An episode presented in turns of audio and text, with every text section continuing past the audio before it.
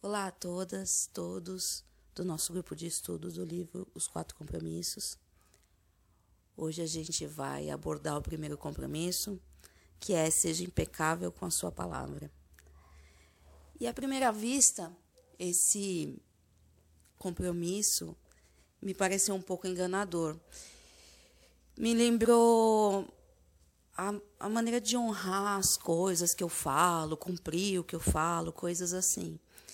E o autor desconstruiu bem esse conceito dentro de mim e trouxe tanta profundidade, tanta verdade para esse compromisso de uma forma que eu nunca tinha pensado antes. Antes de mais nada, vamos pensar sobre a palavra. A palavra ela é mágica, o autor reforça isso inúmeras vezes.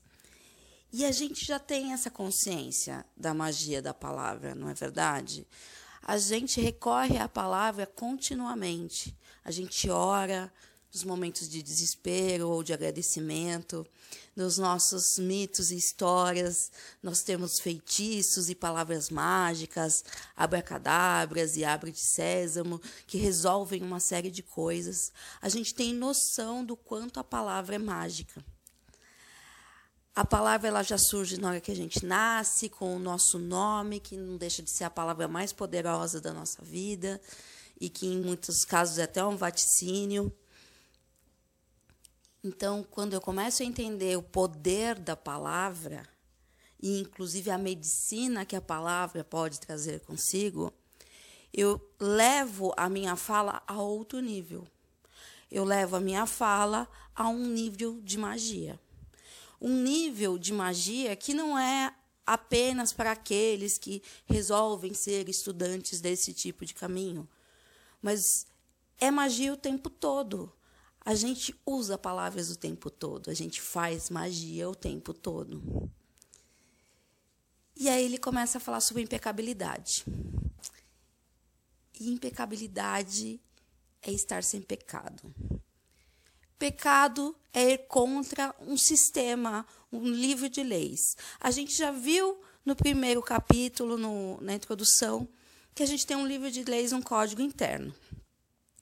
A gente sabe que esse código interno foi criado para a gente viver esse sonho externo, mas mais além desse código interno, eu tenho o meu próprio código interno, aquele que nasceu comigo, aquele que está diretamente ligado ao meu sonho pessoal.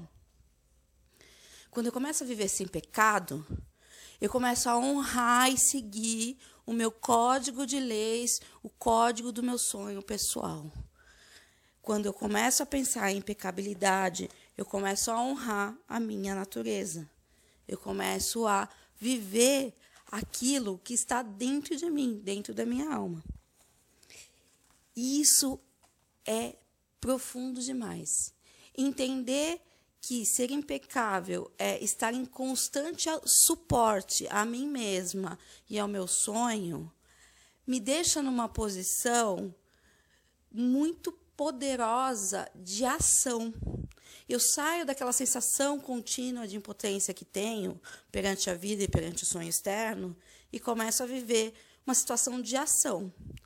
Ação muitas vezes manifestada pela minha palavra.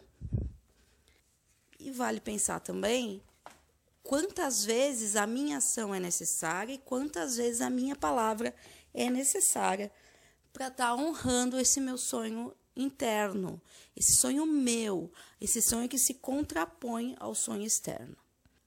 A gente vive um mundo de medo, um mundo de angústia, um mundo de escassez, diretamente ligado a todos os sonhos que são plasmados no sonho do planeta. E esses sonhos acabam sendo vendidos de forma constante pela mídia, pelas revistas, pela, pelos livros e pelas conversas que a gente tem. A gente está o tempo todo usando essa palavra, usando essas imagens para convencer as outras pessoas do sonho do planeta. Quanto mais refém eu estiver do sonho do planeta, mais impotente estarei, menos força de ação eu tenho para romper esse acordo que eu fiz com esse sonho e com intensidade suficiente para começar a viver o meu sonho. Então, se eu não tenho força para romper o sonho do planeta, se eu acabo entrando em acordo com toda a palavra que o sonho do planeta me traz, com toda a palavra que a mídia, que os livros, que as pessoas do meu entorno me trazem. E eu, eu queria fazer uma parte aqui até para falar sobre os livros, porque eu sempre falo que a gente tem que pensar muito antes de escutar os gurus. E os livros não é porque virou livro que a palavra é final tudo tem que passar pelo nosso crivo interno.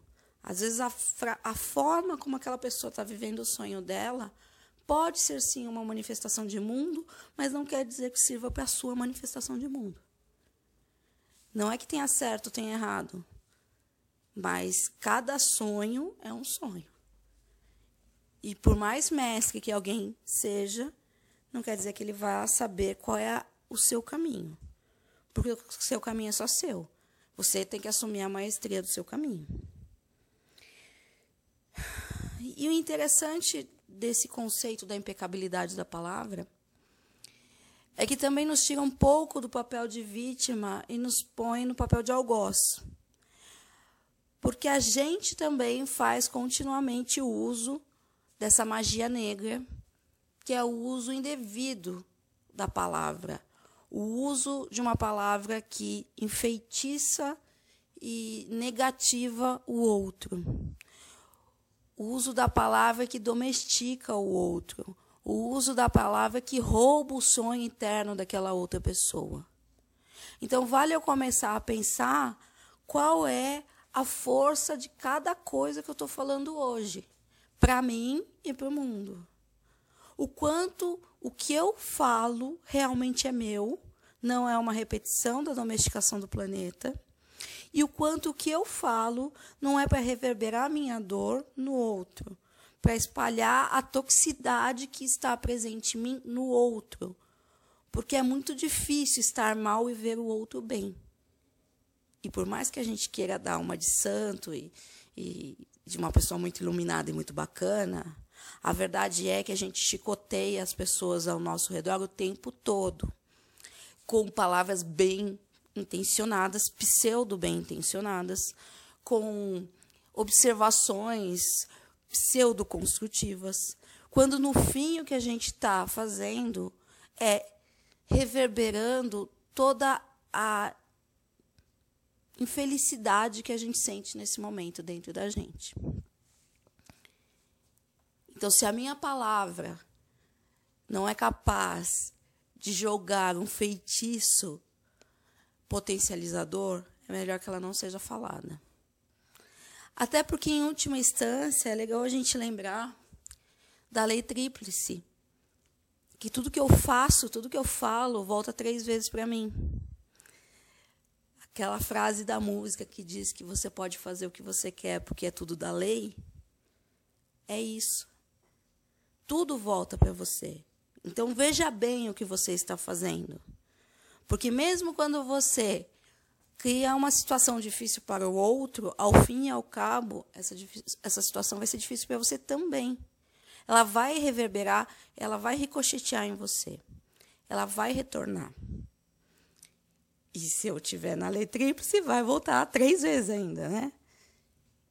Então, estar impecável comigo é estar impecável com o meu entorno, porque o meu entorno sou eu, porque somos todos Deus. e somos todos um só, em última instância.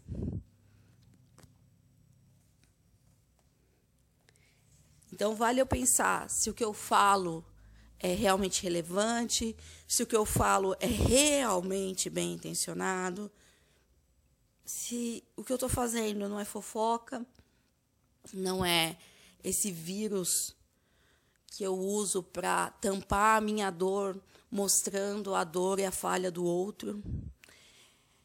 Não é uma situação em que eu estou completamente intoxicado pela dor e pelo desespero de outra pessoa e começo a reverberar essa dor. Às vezes a fofoca também é isso. A pessoa não me, me deixa confusa pelo que eu estou falando, pelo.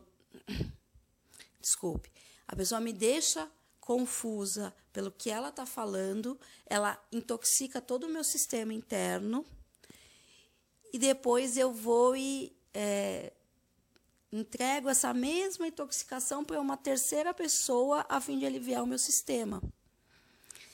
E isso cria uma corrente negativa, uma corrente de magia negra absurda.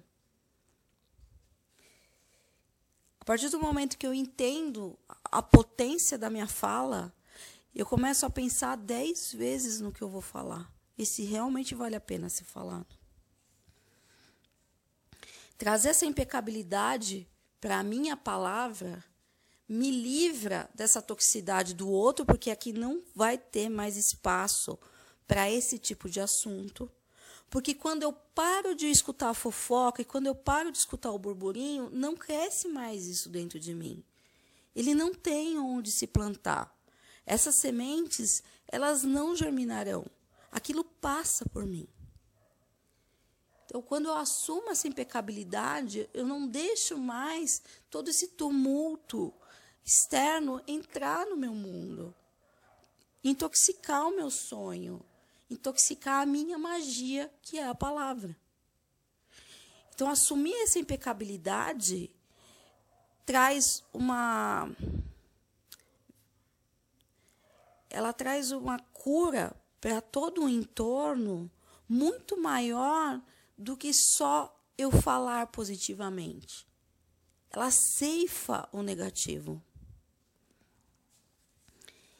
E antes de mais nada, eu tenho que tomar cuidado que tudo que eu falo e vejo no outro está dentro de mim.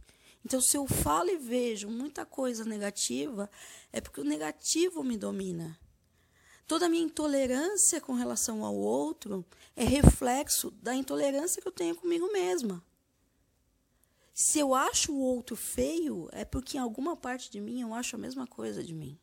Se eu acho o outro inadequado, o mesmo vale para mim. Cada vez que eu boto o dedo na ferida do outro, eu boto mais um na minha. Então, ser impecável é cuidar de mim mesmo antes de tudo. É deixar que o amor e a positividade permeiem a minha magia da palavra para que o primeiro terreno a brotar seja o meu. Para que o primeiro amor a surgir seja um amor próprio.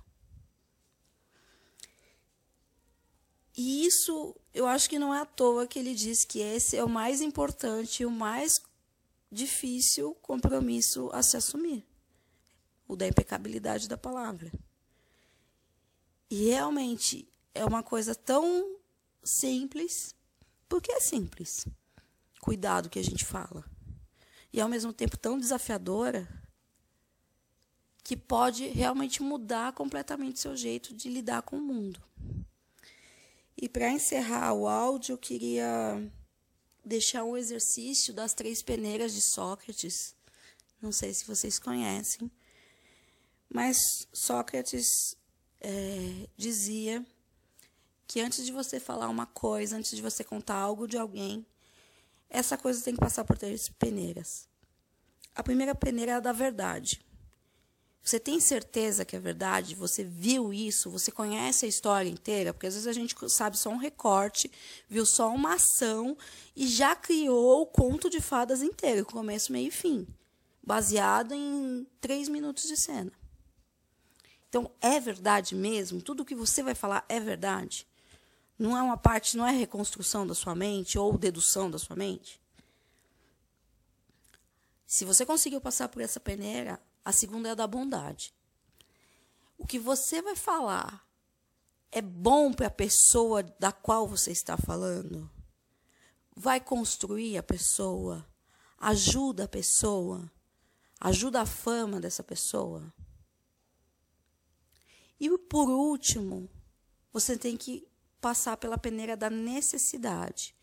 Você realmente precisa falar isso? Você realmente é, vai mudar alguma coisa você falar isso? Vai resolver, vai ajudar, vai modificar o seu entorno, vai potencializar quem está recebendo? A verdade é que depois que passa por essas três peneiras, muita, muita, muita coisa fica. E pode parecer um pouco enlouquecedor para quem gosta de falar que nem eu. Mas aí a gente vai percebendo o que realmente vale a pena ser falado. E o quanto às vezes deixamos de falar coisas que valem a pena porque a gente está dando uma de papagaio de pirata, contando todas as frases que estão no sonho do planeta, em vez de eu estar tá reverberando o que realmente está dentro da minha alma. Então, essas são as minhas reflexões. Eu espero que vocês tenham gostado. E eu aguardo o, as partilhas de vocês aí no nosso grupo. Abraço a todos e uma linda semana para gente.